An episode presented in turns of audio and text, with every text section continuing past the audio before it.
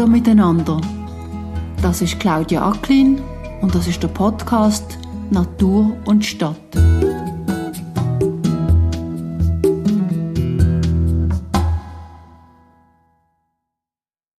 Also das, was mich als am meisten beeindruckt, ist, dass wir eben nicht umstechen, sondern dass wir auf einer Wiesenfläche Substrat legen, wo wir nachher Setzlinge reinpflanzen und die kommen so ein bisschen nach dem Prinzip eigentlich vom geringsten Widerstand.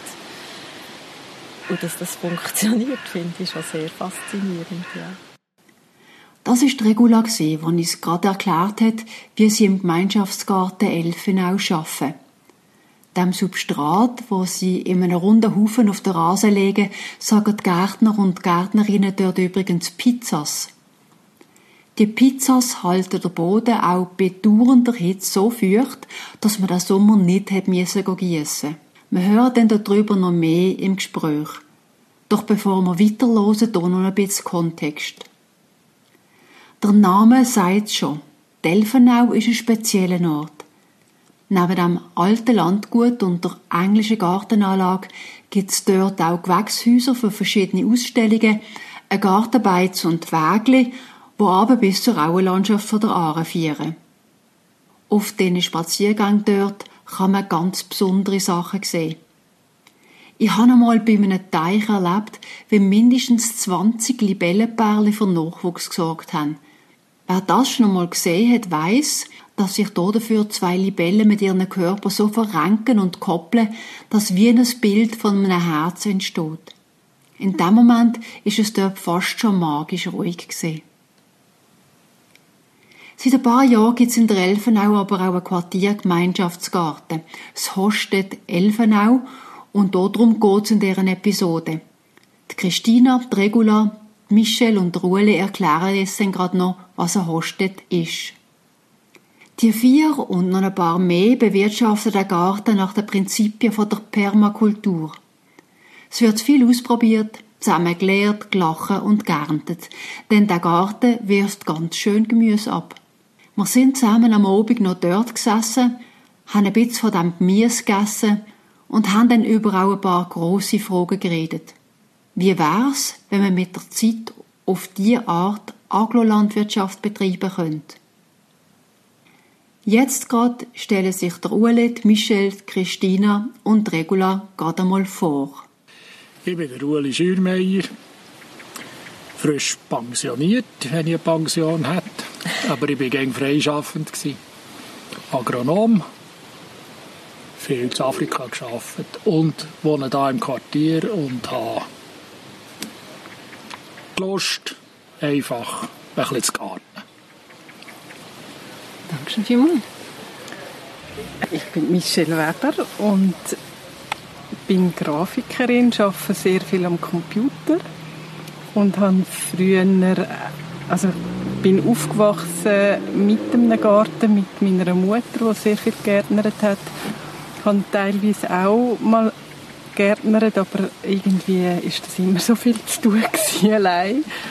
Und dann habe ich das da entdeckt und finde das einfach ein super Ort, können, zusammen zu gärtnern. Schön. Ich bin Christina Stäubli, pensioniert und äh, bin der Älteste, die Älteste im Club. Meine Großmutter hat schon im Quartier gelebt und ich lebe, wohne jetzt auch schon wieder ein im Quartier. Und das Quartier war immer so ein bisschen, ein bisschen langweilig ein bisschen steif. Es läuft fast nichts. Und plötzlich ist da so eine, eine Gruppe am Tun und das ist so schön, weil es Alte und Junge und äh, ja, das ist echt wunderbar, dass das vor der Tür ist. Und ein Garten, Gemüsegarten, ich habe einen Blumengarten. Aber zum Gemüse hat es mir noch nie gelangt. Und das tue ich jetzt lernen. Ich bin Regula Neuenberger, ich arbeite im Gesundheitswesen und für mich ist Natur schon immer einfach ein Ort so von, vom Rückzug, von Selbstfindung und von Sinnhaftigkeit. Und hier ist das einfach ein, ein schöner Ort, auch zusammen mit Leuten etwas zu machen, wo der Blick vom Kranken auch ein bisschen auf das Gesunde weitet. Du hast es vorher gerade gesagt, Christine, der Herr in der Chronik. Ähm, wo hat es angefangen? Mit wem hat es angefangen? Mit welcher Idee? Das war vor vier Jahren. Das sind schon so Ideen herumgegeistert. Wir könnten eine Gruppe machen im Quartier, die einfach irgendwie schaut, dass, dass man überall mehr drüber setzen kann. Dann hat die Stadt eine Kampagne gemacht, «Mach Bern zu deinem Garten». Und im Rahmen von dem hat jemand gesagt, hey, könntest du nicht an der Hostet da etwas machen? Dann haben wir gefunden, ja, also gut, geben wir das mal ein. Wir waren über äh, das Fünfte. Und die Stadt hat eingewilligt und hat diese Werkzeugkiste hergestellt und mit Werkzeug drin. Und dann haben wir einfach mal angefangen. Es hat ein bisschen etwas gebraucht, bis, man, bis klar war, wer was darf in dieser Hostel. Aber das ist, weil wir so ganz klein angefangen haben, das ist das kein Problem gewesen. Jetzt hast du vorher erklärt, was ein Hostet ist. Könntest du das echt mir noch mal sagen? ein Hostet, ein Hostet, das ist also Berndeutsch. Und das leitet, also ich leite es ab von Hofstadt. Ja, die Hofstadt, das ist dort auf einem Heimat, wo nicht in der Fruchtfolge ist und nicht ein Weid ist. Sondern das ist das Land um den Hof herum, wo man nicht gerade daran gachert hat. Und normalerweise sind dort Gärten drin und eben die Obstbäume. Vor allem die Obstbäume. Der Ausdruck kommt von dort. Hostet ist einfach das, im Prinzip das Land um den Bauernhof selber und das Gebäude herum mit den Obstbäumen. Und wenn ich jetzt da kurz noch bei mir da irgendwie etwas abhole, meine Großmutter war auch eine Bäuerin, eine italienische Bäuerin ist das. Gewesen sie ist natürlich in charge vom Hofstädter. also es ist, es ist die, die zu dem geschaut hat, während dann die anderen, die haben dann die grösseren Maisfelder gemacht. Mein Großvater war Weinbauer und so weiter. Kann jemand vielleicht einfach ein bisschen beschreiben, was da ist, was man hier sieht? Oder wir sitzen jetzt hier mit im Hostel drinnen. Und die, die nachher wissen das nicht, wie das da aussieht. Kann das jemand ein bisschen beschreiben? Also ich schaue jetzt gerade so auf eine Wiese mit ganz vielen Äpfelbäumen, die sehr voll sind, mit kleinen Äpfeln, die wachsen und immer wieder geht mal eins runter. Und dann hat es so ähm, Stecken, drei, drei so wie Zelte, so Tippis und dort hängen ganz viele Tomaten, Bohnen und Gurken. Und es ist sehr wild. Es ist auch ein bisschen versteckt alles, also man muss auch ein bisschen die Früchte suchen. Und im Moment haben wir viel Zucchetti, die wir können, äh, ernten können. Dann haben wir ja auch noch so eine, man, einen Chat, wo wir können Rezepte austauschen können, damit wir das alles verarbeiten können. Und auch die Äpfel, die wir alles runterfallen, die wir, äh, die wir verbrauchen und Äpfelschnitzli einmachen, Äpfelmus und Most. Die erste Mostrunde haben wir schon gemacht. Am 1. August. Was macht ihr eigentlich anders als, sagen wir mal, die traditionellen Freizeitgärtner, die so ein Beetli anlegen und dann nachher anfangen, irgendwie Bohnen aufziehen entlang vom Beetli. Was macht ihr eigentlich anders? Also das, was mich als am meisten beeindruckt, ist, dass wir eben nicht umstechen, sondern dass wir auf einer Wiesenfläche Substrat legen, wo wir nachher Setzlinge reinpflanzen und die kommen so ein bisschen nach dem Prinzip eigentlich vom geringsten Widerstand. Und dass das funktioniert, finde ich schon sehr faszinierend, ja. Was ist, auf dem, was ist das Substrat, das ihr drauf tun? Aus was besteht das? Das ist mal einfach Kompostherd und nachher kommen ein Haufen Blätter, die wir im Herbst auch selber zusammenrechnen drauf und am Schluss noch so Schnitzel, dass das Ganze nicht einfach davon luftet und, ähm, und sich so ein bisschen abgrenzt vom, von der Umgebung. Und das Laub, das wir im Herbst sammeln von unserer ganzen Allee da, das ist natürlich, das ist dann so halb verrottet. Und da packt man also rechte Schichten drauf. Auf so eine, eben zum Beispiel auf eine Runde, die runde Pizza, sagen wir Pizza. Und dann haben wir auch noch ein längere Streifen, die wir, die wir bebauen. Aber das, das imponiert mir, dass, wie, wie, dick die Schicht ist. Und da gibt es nicht dauernd ein bisschen zu essen für die Pflanzen. Darum, darum gedeiht, darum wuchert das da so. Wenn ich jetzt hierher komme, dann denke ich zuerst, uh, das sieht aber jetzt gerade ein bisschen wild aus. Haben denn die ein Konzept? Nein, wir haben kein Pflanzkonzept als solches. Also wir haben nicht zum Voraus festgelegt, da kommt das und dort kommt dieses und dort kommt eins. Oder? Vielleicht das Grundkonzept ist tatsächlich, dass man einfach nicht umsticht oder nicht fliegt. Und auch nicht jettet, abgesehen davon. Äh, wir müssen auch gar nicht jetten, weil das Substrat, das wir drauf tun, das, das unterdrückt so die Jette.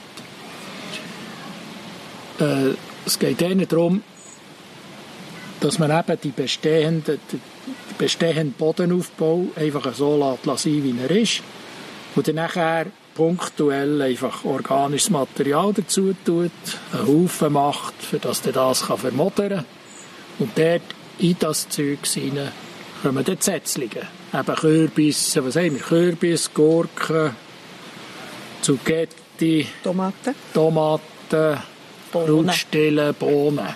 Mais. Mais ist auch noch, ja. Also Sachen, die man mit Setzlingen kann setzen die dann relativ schnell wachsen. Also nicht Rüebli oder Peterli oder so Geschichten, die hätten keine Chance. Vor allem auch, wenn wir so viele Schnecken haben.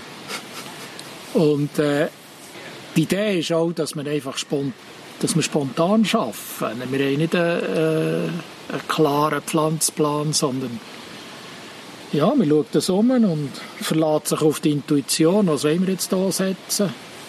Und wir machen nicht eine so runde Pizza, wo nur Tomaten kommen oder nur Gurken, sondern von jedem maximal nur gegen zwei in eine Pizza. Also hat man da in diesen Pizza, was weiß ich, eben Tomaten, Gurken, Kürbis, Fenchel, Aubergine, alles durcheinander, oder?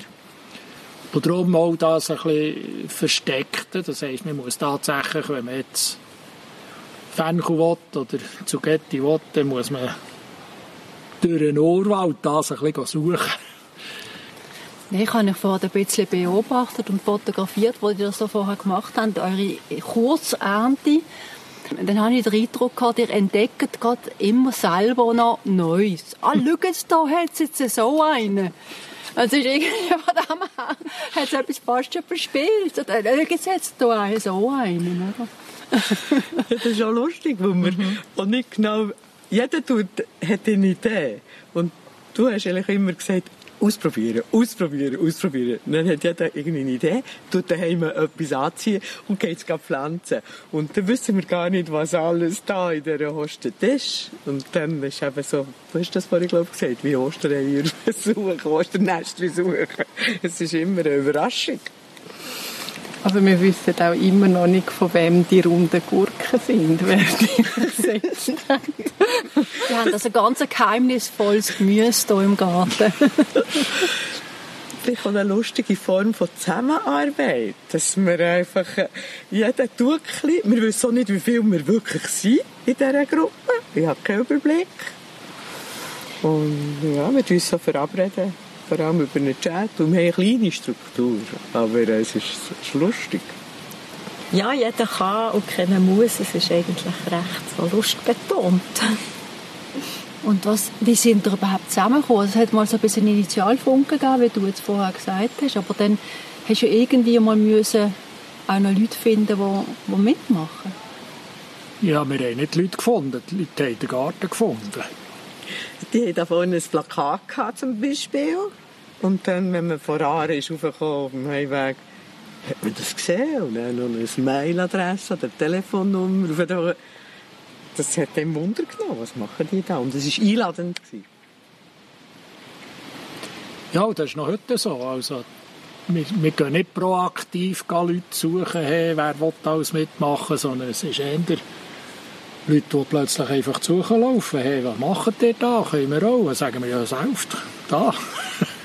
Wo ist auch gerade eine Gurke, oder? Ja, kannst du sie gerade heimnehmen.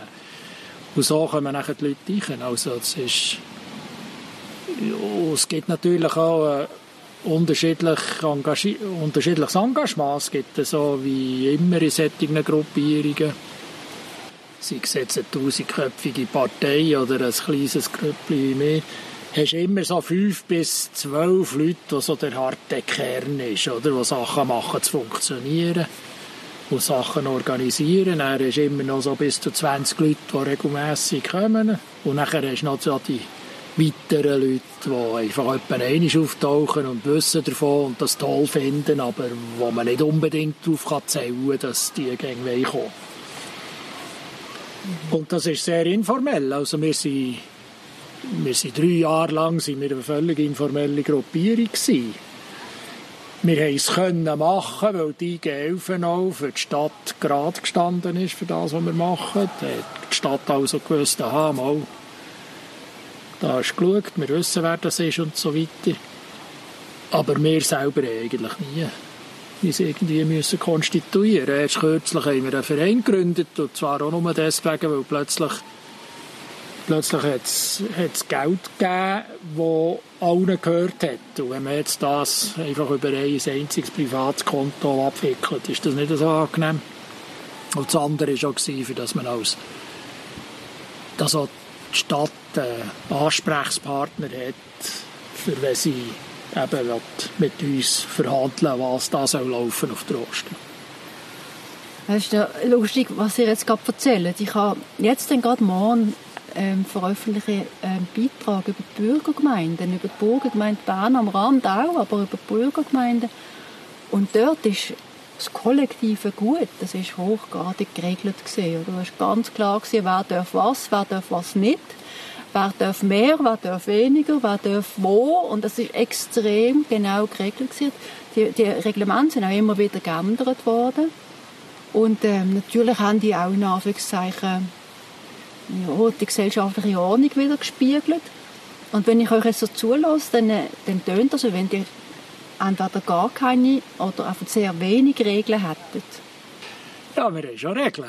Sie haben einfach alle auf einem A4-Platz. ja,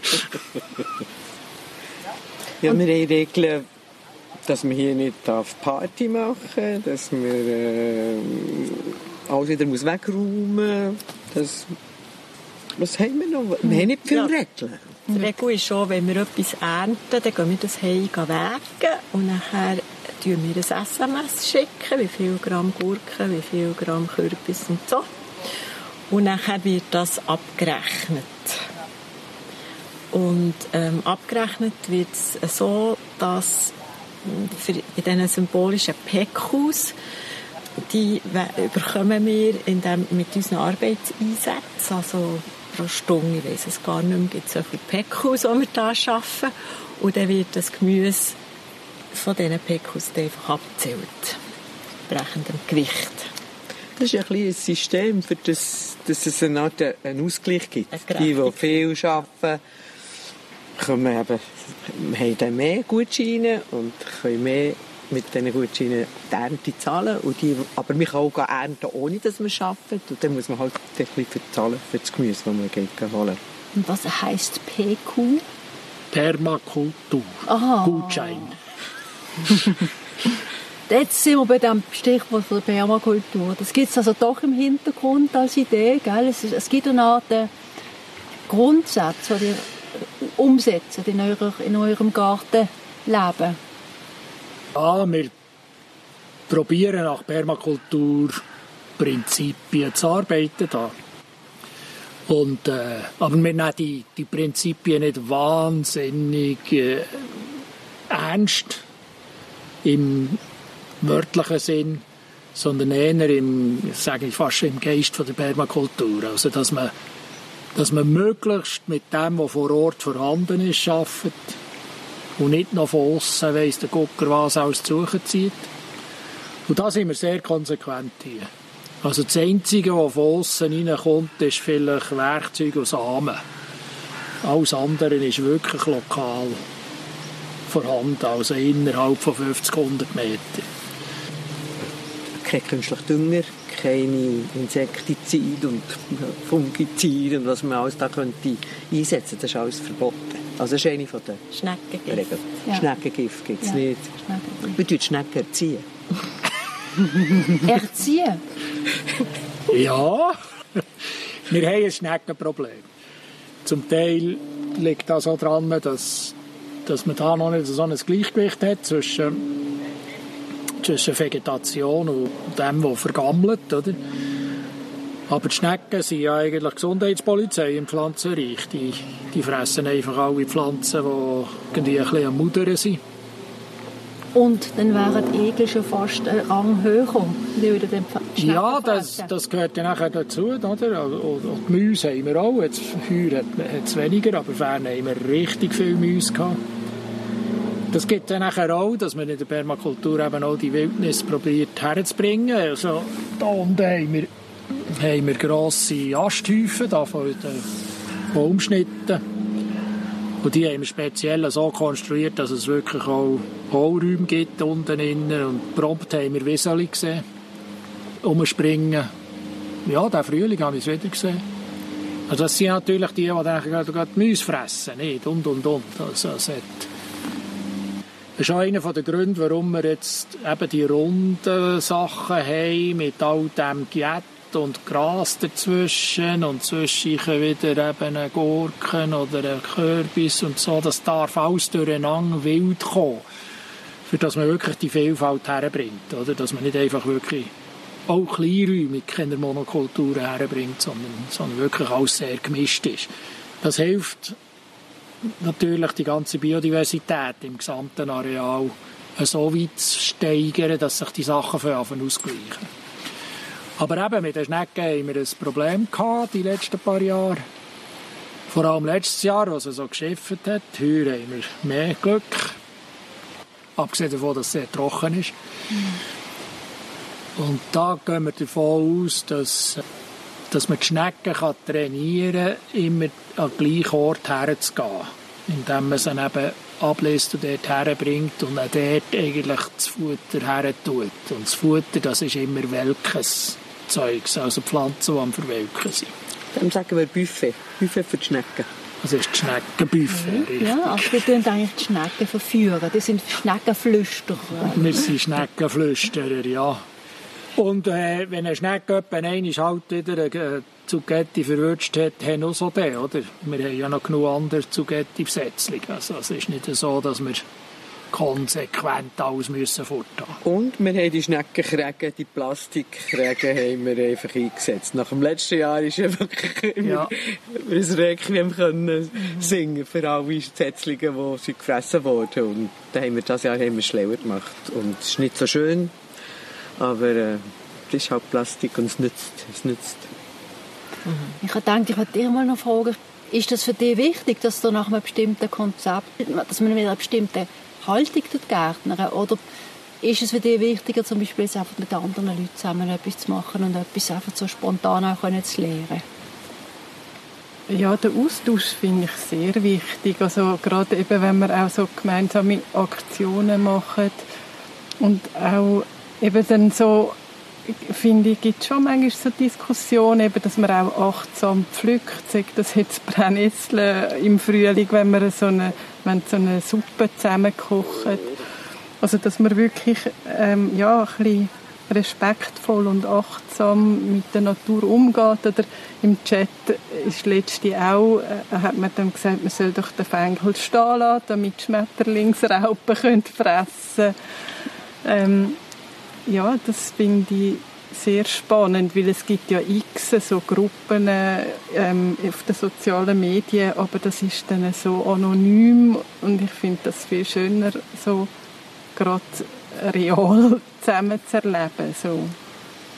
Aber das gibt bei euch nicht so etwas wie ideologische Fronten oder so. Das darf man gar nicht und das, das darf man, das muss man unbedingt. Also das ist, wir sind viel zu pragmatisch nicht. für das. ich sitze nicht auftaucht. Dann beim Raupa, Fenkel, Raupa-Alarm, habe ich gedacht, oh, jetzt bin ich in einer fundamentalistischen Gruppe. und ich hatte ja, ah, genau, jemand, ich habe den Fenkel geerntet und dann hat jemand geschrieben, oh, eben, Raupa hat kein Häuschen mehr, wo sie, wo sie kann leben kann. Und dann habe ich gedacht, oi, oi, oi, was für eine Gruppe bin ich. Aber das löst sich immer alles wieder auf. Ist das, ist das ein gesundes Zeichen, wenn es bisschen Reibung gibt? Ja, ich glaube, es ist auch gut, dass man darf, ähm, seine Bedenken jetzt vielleicht von dieser Raupe ähm, Beschützerin darf äußern. Es kann ihm ja auch sagen, ah ja, kann sein, ähm, ich achte darauf. also mindestens, mindestens so wichtig wie das Garten selber. Oder mindestens so interessant wie das Garten selber, finde ich, ist, ist die soziale Entwicklung, die soziale Komponente in diesem in dem Garten hier. Also was mich selber völlig überrascht ist, wie gut dass es funktioniert, ob schon wir ganz bewusst sehr, sehr informell unterwegs sind. Also wir haben wirklich minimalste Regeln, also eine wichtige Regel, die wir noch nicht erwähnt haben, ist, was du setzt, gehört nicht dir. Mhm. Also du kannst nicht du kannst nicht etwas beanspruchen, nur weil du das gesetzt hast. Sondern was man setzt, das setzt man und es kann ernten, wer will. Und, äh, und es darf arbeiten, wer will. Und über das Becken haben wir Gott sei Dank einen Mechanismus entwickelt, was überhaupt keine Rolle mehr spielt, ob jetzt jemand viel mitmacht äh, oder wenig mitmacht oder viel erntet oder wenig erntet. Bis jetzt ist das, hat sich das prima ausgeglichen. Und was, was mich halt schon erstaunt, ist, dass wir eben sehr viel Freiräume haben, derwegen. Mhm. Also wenn jetzt jemand kommt mit, ja, er würde das lieber so machen, ja, ja dann mach's. Es hat ja genug Platz. Äh, ja, darum hat es eigentlich bis jetzt noch nie irgendwie ein ideologisches Genuss gegeben. Also ich, ich denke, es wurde dann höchstens relevant, wenn jetzt jemand hier mit der, mit der Spritze da irgendwie kann irgendwelche Viecher zu Tod spritzen. Wenn das, wenn das würde dann hätten wir auch eine Lampe. Aber äh, das ist a priori so vorgesehen, dass das nicht so möglich sein und darum kein Problem. Wir sind im vierten Jahr auf dieser Matte. Wir sagen immer Wiese, ich sage Matte, aber und es ist total erstaunlich, wie sich dieser Teil schon hat verändert im Vergleich zu, zu dort, wo die Obstbäume drinnen stehen. Das denke mir, wenn man da kommt im Frühling, ist es jedes Jahr jetzt anders geworden. Mhm. Das finde ich irrsinnig. Das ist also, die Biodiversität nimmt wirklich zu.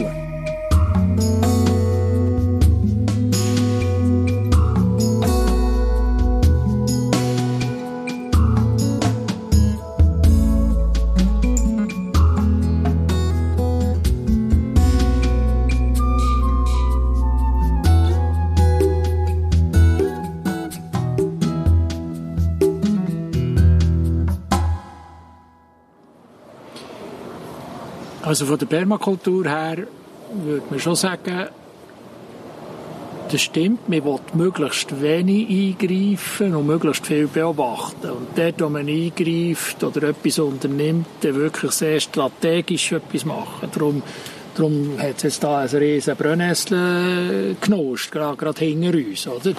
À la Bonheur, was soll denn sonst dort wachsen? Wir haben ja nicht im Sinn, dort noch etwas zu setzen, weil es gaschiert noch gerade so schön unsere Kisten da hinten, also sollen doch die Brennnessel sein, das ist doch prima. Also wir haben, ich, ich sage gerne, ist ein fauler Sieg, oder? Und, äh, und das ist, das ist ganz bewusst. Also möglichst wenig arbeiten, möglichst viel beobachten und ganz gezielt äh, eingreifen, in Anführungszeichen. Und das stimmt, wir sind nicht darauf angewiesen. Wir, wir, müssen, nicht, wir müssen nicht unsere Krankenkasse können zahlen mit dem, mit dem, was wir da können, könnten verkaufen oder? Aber äh, ich, ich hätte dann schon irgendwann den Anspruch, dass sich das selbst, dass das selbsttragend kann sein inklusive Leute, die eventuell, wenn es viel grösser wurde, die dann fast äh, hauptamtlich da würden zum Rechten schauen. Oder? Also ähnlich wie solidarische Landwirtschaft oder so. Also diesen Anspruch hätte ich schon. Ich bin aber überzeugt, dass gerade weil man so viel lässt, laufen und nur ganz strategisch eingreift und weil man so die Biodiversität hat, ist der Aufwand an Finanzen und an Zeit für einen gleichen Ertrag wesentlich kleiner als in der klassischen Schrebergartenkultur. Und darum denke ich, ist es durchaus denkbar, dass das irgendwann kostendeckend laufen kann. Ja, also die Werthaltungen in der klassischen Schrebergartenkultur, die sind wirklich zum Teil wirklich anders gewesen. Also ich, jetzt zum Beispiel äh, eine Hypothese, oder? Wenn, Sie, wenn, wenn dir jetzt ähm, Leute mit einem Migrationshintergrund hätten, oder, die vielleicht tatsächlich noch irgendetwas für sich herausholen sind, sind ihr nicht gesellschaftlich eine relativ homogene Gruppe? Vom Alter sicher nicht. Sind wir wirklich von ganz jung bis alt. Nachher Sprache haben wir mehrere Sprachen. Nachher Berufe sind sehr verschieden. ja, Berufe sind verschieden. Obwohl ich habe das Gefühl, es hat schon viele Akademikerinnen und Akademiker. Mhm. Ich habe, also, mhm. mich denke, es ist schon so ein bisschen homogen. Es ist sicher, also im Murifeld hat man eine andere genau. gesellschaftliche Zusammensetzung, ja. oder? Auch Leute, die wo nicht, wo finanziell wahrscheinlich wirklich am am letzten Drücker laufen viel krank sind oder Drogen, Zeugs haben oder so. Und solche Leute haben wir ja nicht dabei bis jetzt. So das stimmt schon. So randständige Leute haben wir eigentlich wenig. Auch Leute mit einem ausgeprägten Migrationshintergrund haben wir, glaube ich, auch nicht mehr. Das nicht, mal, aber nicht Leute, die nicht regelmäßig mitmachen. Ja. Und Permakultur in dieser Vielfalt, wie man so denkt, oder, die, die ist nicht geeignet für Leute, die jetzt unbedingt jetzt sofort möglichst müssen viel produzieren müssen, für dann nachher können, etwas zu verkaufen und so weiter. Das, ist, das, das funktioniert so nicht. Und wenn das jemand aus, aus, aus Selbstversorgungsgründen unbedingt so muss machen innerhalb von zwei, drei Jahren, dann wäre der Garten ungeeignet. Im Moment könnte ich mir vorstellen, dass wir so an die Grenzen herkommen, wo jemand, ja, wo sagt, er will, er habe Zeit und er wirklich zum, zur Sache schauen, dass er möglicherweise würde merken, oh verrückt, es braucht ja weniger Arbeit für den gleich mehr Kürbis. Und dann dort plötzlich eine völlig andere Rechnung fährt an spielen.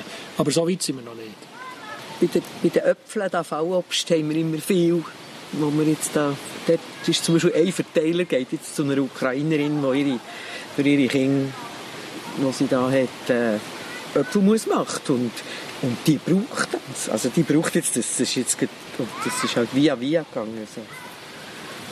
Das kann man wiederbringen. Also, wenn man das so, so Wege weiss.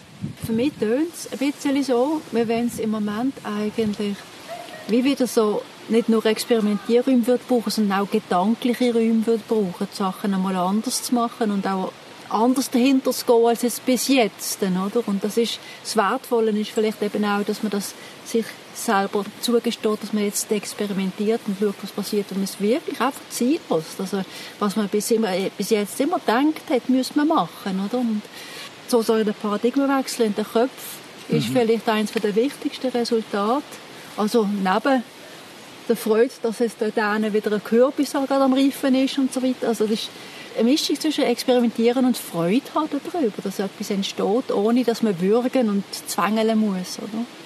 Vielleicht noch etwas zu unserer Apfelernte. Dass die Obstbäume die gehören zum Bauer, der ist der Pächter. Und wir dürfen aber das nutzen. Und im zweiten Jahr haben wir 1000 Liter Mosch gehabt. Das ist dann, kann man auch ins Quartierläden bringen und dann kann man auch ein bisschen verbreiten, kann man noch andere Leute erreichen. Das ist schon eine Möglichkeit, dass wir es noch teilen können. Ein wichtiger Aspekt finde ich auch Identifikation. Also so ein Garten, so eine gemeinsame Sache, das schafft Identität. Oder man, hat, man weiss, aha, Delfenau, mal, dort, dort passiert etwas, dort machen wir mit und so. Gerade Permakultur kann, wenn sie, wenn sie nicht exklusiv sein sondern eben inklusiv, so wie wir sind. Oder? Wir sind sehr, sehr inklusiv. Also wir sind nicht ein exklusiver Haufen, nur wir dürfen und ja nicht und so, sondern komm, wer will, hast eine Idee, mach's. und dann schauen wir weiter. Und wenn es irgendjemand nicht passen will, dann reden wir wieder zusammen. Was ist das Problem? Also das sehr Inklusive, das führt auch dazu, dass, dass, dass irgendwie mehr Leute einen gemeinsamen Bezugspunkt haben. Und gerade hier in Elfenau, die Elfenau als Gesamtareal ist ein sehr starker Bezugspunkt für das ganze Quartier und auch eigentlich Identität stiftend, sogar für, das, für die ganze Stadt. Und dass man sich da auch engagieren und etwas konkret machen und nicht nur mit dem Hund kann durchspazieren und muss aufpassen und so, das führt schon noch zu einem anderen Verhältnis zum Ort, aber auch zu den anderen Leuten im Quartier. Ich meine, euch habe ich alle zusammen mal die Regulani kennt, bevor ich, aber das ist auch nur, weil sie gerade neben uns wohnt, oder? Aber euch zwei habe ich auch nicht kennt, bevor ich anfange zu oder? Das, so lernt man nachher noch die Leute kennen. Und jetzt mit, der, mit dem Elfenaubrot gibt es jetzt auch einen weiteren Aspekt, den wir angereist haben, wo wir mit dem Bauer geredet haben, ob er uns Weizen machen würde. Er hat gesagt, ja, warum? Dann haben wir gesagt, ja, wir wollen mit der Quartierbäckerei reden, ob sie dann den Weizen zu Elfenaubrot würde verbacken. Und die sagt, ja, aber sicher schon. Und jetzt sind wir genau dort, wo wir wo wir jetzt haben können zuschauen wie das Elfenaubrot wächst und nachher in der Quartierbäckerei gehen das Elfenaubrot kaufen. Sind das Impulse, die in alle genau, Richtungen aber, fliegen?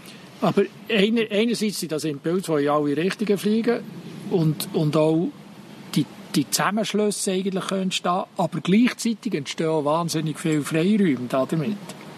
Ich meine, es war so einfach, gewesen, einzufädeln und in, in Gang zu bringen. Ja, aber es ist ja interessant, irgendwie das Bedürfnis, so Bezugspunkte wieder äh, zu schaffen. Oder? Irgendwie habe ich kürzlich gedacht, so eine Tomate aus der Migros, ist einfach ein Fabrikat. Oder auf dem Merit ist es schon wieder etwas anderes. Und hier ist das irgendwie eine Persönlichkeit, die man pflücken Man hat eine Geschichte, einen Bezug dazu noch einen Zacken authentischer.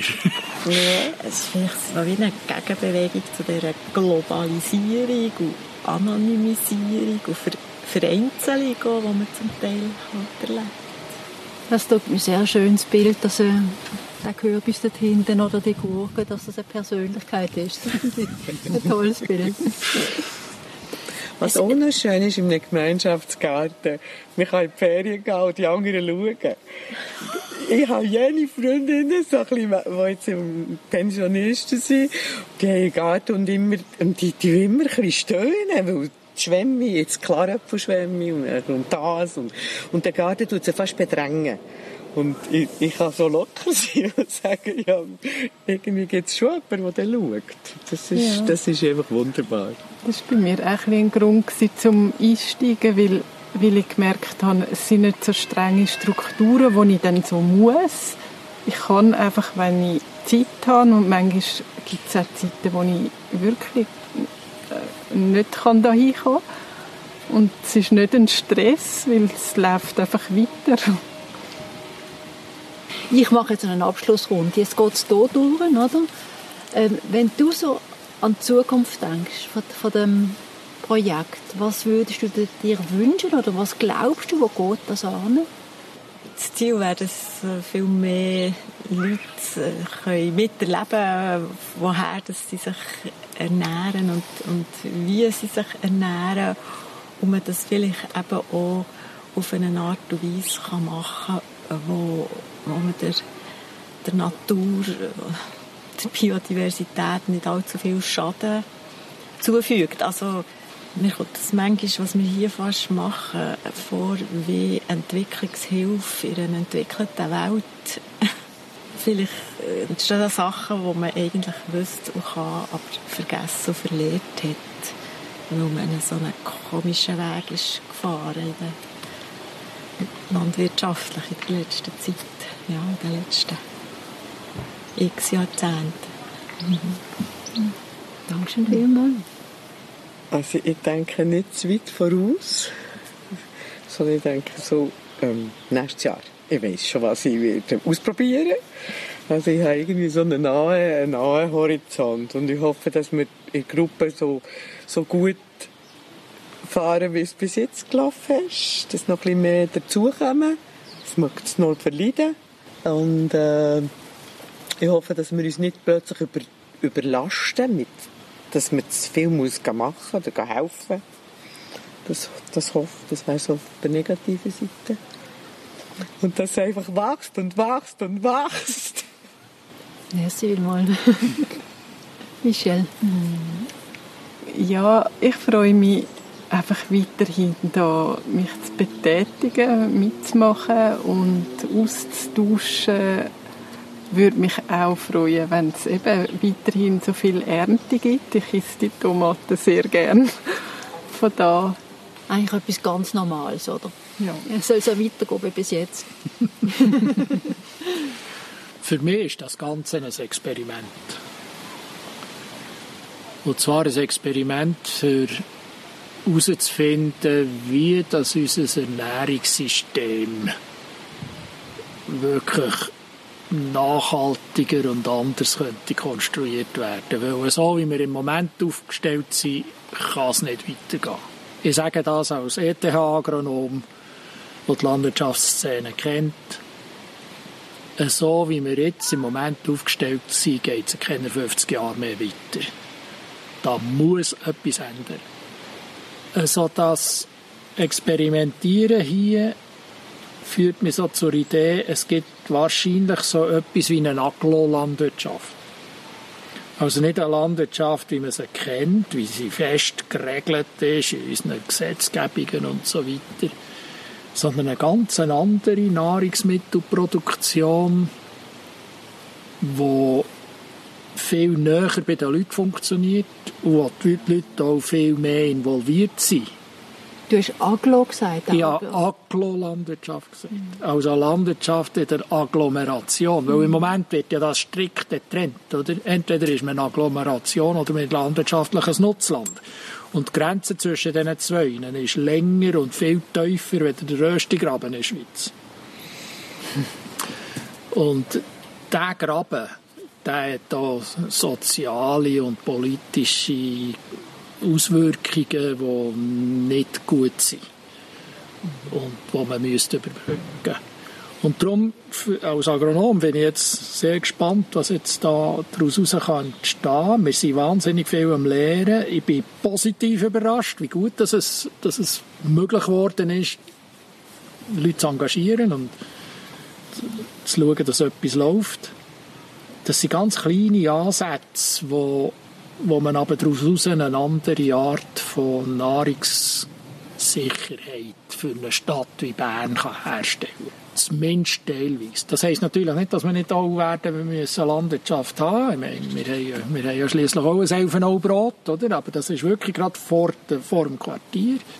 Aber wir werden sicher auch eine Landwirtschaft brauchen. Aber wir haben schlicht einfach vergessen, wie dass man wie dass man Nahrungsmittelproduktion so macht, dass sie nicht über x Kilometer und Verpackungen und Handelsketten und Detailhandel und weiss der Gucker was alles müssen laufen, die sehr, sehr ressourcenverschleißend sind. Und darum sagen die, das kann auf die Dauer nicht funktionieren. Wir brauchen Alternativen. Und ich finde es spannend, jetzt einfach zuzuschauen und mitzumachen, solche Alternativen im Experiment zu entwickeln. Und das, Faszinierende ist nicht nur die ganzen Pflanzengeschichten, sondern eben auch die soziale Organisation, die informelle Art, wie man das herbringt, ohne gross, äh, grosses Brimborium zu machen. Oder? Das finde ich ist, ist sehr bemerkenswert.